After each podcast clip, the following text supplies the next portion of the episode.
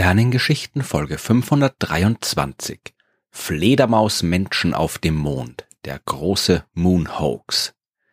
Neueste Berichte vom Kap der guten Hoffnung über Sir John Herschels höchst merkwürdige astronomische Entdeckungen, den Mond und seine Bewohner betreffend. Das war die Überschrift einer Artikelserie, die ab dem 26. August 1835 in der amerikanischen Zeitung New York Sun erschienen ist und der Titel war nicht übertrieben. Die Entdeckungen von John Herschel waren allerdings höchst merkwürdig. John Herschel war einer der bedeutendsten Astronomen seiner Zeit und Sohn des noch viel bedeutenderen Astronomen Wilhelm Herschel. Der hat den Planeten Uranus entdeckt und John Herschel war zum Beispiel einer der Pioniere der frühen Fotografie. Auf ihn geht sogar das Wort Fotografie zurück und zu seinen vielen astronomischen Arbeiten gehört auch ein Katalog von Himmelskörpern, den er während seines fünfjährigen Aufenthalts am Kap der Guten Hoffnung in Südafrika angefertigt hat. Dort war er nämlich zwischen 1833 und 1838 und mitten in diesem Zeitraum ist auch der Artikel in der New York Sun erschienen. Die Informationen, auf denen dieser Text basiert, die stammen von Andrew Grant, der in der Einleitung des Berichts so beschrieben wird. Unsere zeitige und beinahe ausschließliche Kenntnis all dieser Umstände verdanken wir der intimen Freundschaft des Herrn Andrew Grant, Pflegesohn des älteren und seit mehreren Jahren unzertrennlichen Gehilfen des jüngeren Herschel als Sekretär des Letzteren auf dem Vorgebirge der Guten Hoffnung und unermüdlicher Aufseher des großen Teleskopes war er imstande, uns wenigstens ebenso wichtige und wertvolle Mitteilungen zu machen, als diejenigen sind, welche Dr. Herschel selbst der Königlichen Astronomischen Sozietät übersandt hat. Auch versichert uns unser Berichterstatter, dass die voluminösen Dokumente, welche jetzt einem Ausschusse jener Gesellschaft vorliegen, wenig mehr enthalten als Einzelheiten und mathematische Erläuterungen derjenigen Tatsachen, welche er in seiner eigenen weitläufigen Korrespondenz uns mitgeteilt hat. Oder, ein bisschen weniger umständlich ausgedrückt, Grant ist ein enger Mitarbeiter von Herschel und darf deswegen dessen Forschungsergebnisse schon vorab in der Zeitung veröffentlichen. Ergebnisse, die in ein paar Wochen dann auch offiziell wissenschaftlich veröffentlicht werden. Dann folgt im Bericht eine lange Abhandlung über das Teleskop, mit dem Herschel gearbeitet hat. Schon Herschels Vater war ja als bester Teleskopbauer seiner Zeit bekannt. Wilhelm Herschel hat 1789 das größte Teleskop der Welt gebaut, damals, mit einem 1,2 Meter großen Spiegel und dank seiner hervorragenden optischen Instrumente war er auch überhaupt erst in der Lage, als erster Mensch einen neuen Planeten, den Uranus, zu entdecken. Und sein Sohn John war, so zumindest der Bericht in der New York Sun, ebenfalls ein hervorragender Teleskopbauer. Grant erzählt begeistert vom über sieben Meter großen Spiegel, der ein Gewicht von mehr als sieben Tonnen hat und Objekte um das 42.000-fache vergrößern kann.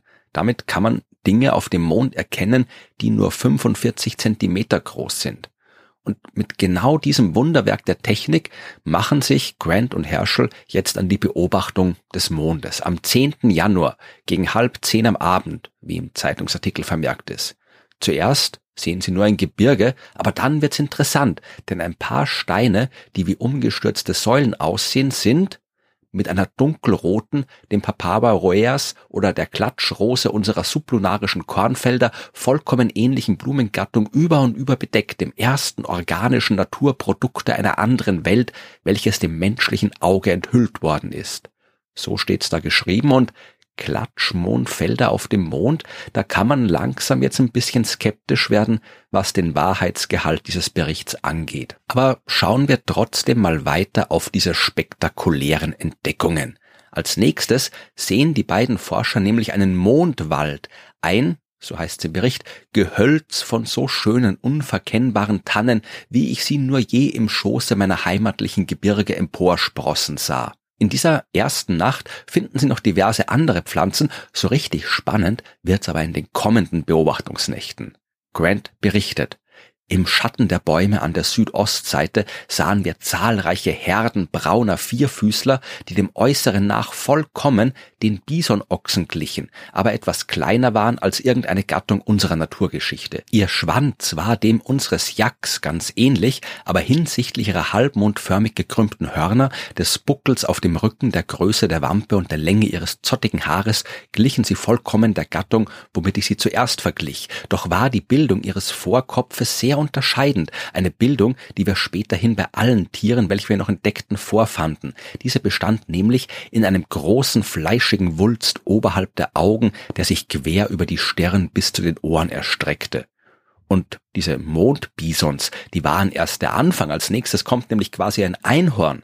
Grant schreibt, es war bläulich bleifarben von der Größe einer Ziege mit Kopf und Bart wie diese und einem einzigen, ein wenig nach vorn gekrümmten Horne. Die Entdeckung des Tierlebens auf dem Mond geht weiter. Neun verschiedene Säugetiere und fünf Vogelarten finden die beiden. Und dann endlich die Sensation. Fliegende Mondmenschen. Im Bericht steht, Sie waren ungefähr vier Fuß hoch, waren mit Ausnahme des Gesichts mit kurzen, glatten, kupferfarbigen Haaren bedeckt und hatten Flügel, welche aus einer dünnen, elastischen Haut ohne Haaren bestanden, die hinten zusammengerollt von der Schulterspitze bis zu den Waden lag. Das Gesicht, welches von gelblicher Fleischfarbe war, zeigte eine kleine Veredelung gegen das des großen Orang-Utans, da es offener und klüger aussah und eine weit größere Ausdehnung des Vorkopfes zeigte. Indes war der Mund sehr hervorstehend, obgleich dies etwas durch einen dickeren Bart auf dem unteren Kinnbacken und durch Lippen von weit menschlicherer Form als diejenigen irgendeiner Spezies des Affengeschlechts verdeckt wurde. Wir benannten die Klasse dieser Geschöpfe mit dem wissenschaftlichen Namen Vespertilio Homo oder Fledermausmensch und es sind ohne Zweifel unschuldige, glückliche Kreaturen, obgleich einige ihrer Vergnügungen sich nur schlecht mit unseren irdischen Ansichten von Dekorum vertragen würden. Grant und Herschel beobachten diese Fledermausmenschen also bei ihrem Treiben, ihren Unterhaltungen und ihren Herumgefliege über dem Mond und finden dann sogar noch einen mysteriösen Tempel Sie schreiben, es war ein gleichförmig dreieckiger Tempel aus polierten Saphir oder sonst einem ähnlich glänzenden blauen Steine erbaut, der Myriaden goldener Lichtfunken zeigte, welche in den Sonnenstrahlen schimmerten und funkelten. Das Dach von diesem Tempel war anscheinend aus irgendeiner Form von Metall, die wie Flammen aussehen und, schreiben sie weiter, durch einige wenige Öffnungen in diesen metallenen Flammen bemerkten wir eine große Kugel von einer dunkleren Gattung Metall, fast von einer trüben Kupferfarbe, welche sie einschlossen und scheinbar um sie herum ragten, wie um sie hieroglyphisch zu verzehren. Alles sehr geheimnisvoll und ebenso mysteriös endet dann auch der Text mit dem Satz, was meinten die erfindungsreichen Erbauer unter dem Globus von Flammen umgeben? Gedachten sie dabei irgendeines früheren Missgeschicks ihrer Welt oder sagten sie damit irgendeine zukünftige für die unsrige voraus? Ja, was wissen die Fledermausmenschen auf dem Mond, was wir nicht wissen? Was hält Herschel geheim? Denn Grant merkt im Bericht ja auch an, dass bestimmte Entdeckungen aus nicht näher genannten Gründen noch nicht öffentlich gemacht werden dürfen. Und dann bleibt natürlich noch eine viel wichtigere Frage. Was soll der ganze Quatsch? Denn natürlich wissen wir, dass das alles Quatsch ist. Das wissen wir heute. John Herschel hat kein Superteleskop gehabt, mit dem man Mondmenschen von der Erde aus beobachten kann. Das war mit der damaligen Technik unmöglich und selbst heute kriegen wir das nicht hin. Wenn wir solche Details auf der Mondoberfläche sehen wollen, dann müssen wir hinfliegen. Von der Erde aus geht es nicht. Und wir waren ja auch schon am Mond und können mit Sicherheit sagen, dass sich dort keine Bisons, Einhörner oder Fledermausmenschen rumtreiben. Aus damaliger Sicht war die Sache aber längst nicht so klar.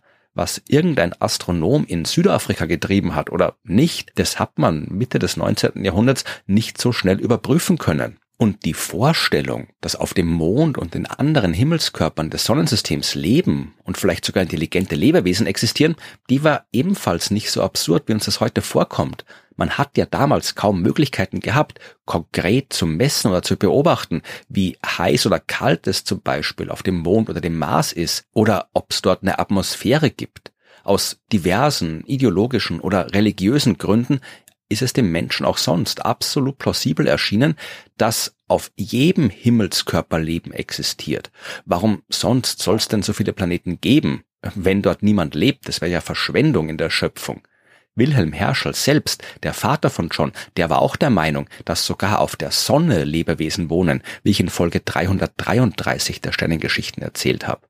Im 18. und 19. Jahrhundert gab es diverse Astronomen, die entsprechende Vermutungen zum Leben auf den anderen Himmelskörpern durchaus wissenschaftlich seriös nach damaligen Maßstäben geäußert haben, teilweise auch sehr konkret geäußert haben, so wie der Pfarrer und Hobbyastronom Thomas Dick, der nicht ganz so wissenschaftlich seriös, auch nach damaligen Maßstäben, die Bevölkerungsdichte Englands auf andere Himmelskörper übertragen hat und damit ausgerechnet hat, dass erstens auf dem Mond circa 4,2 Milliarden Mondmenschen leben und das ganze Sonnensystem insgesamt mehr als 22 Billionen Einwohner hat.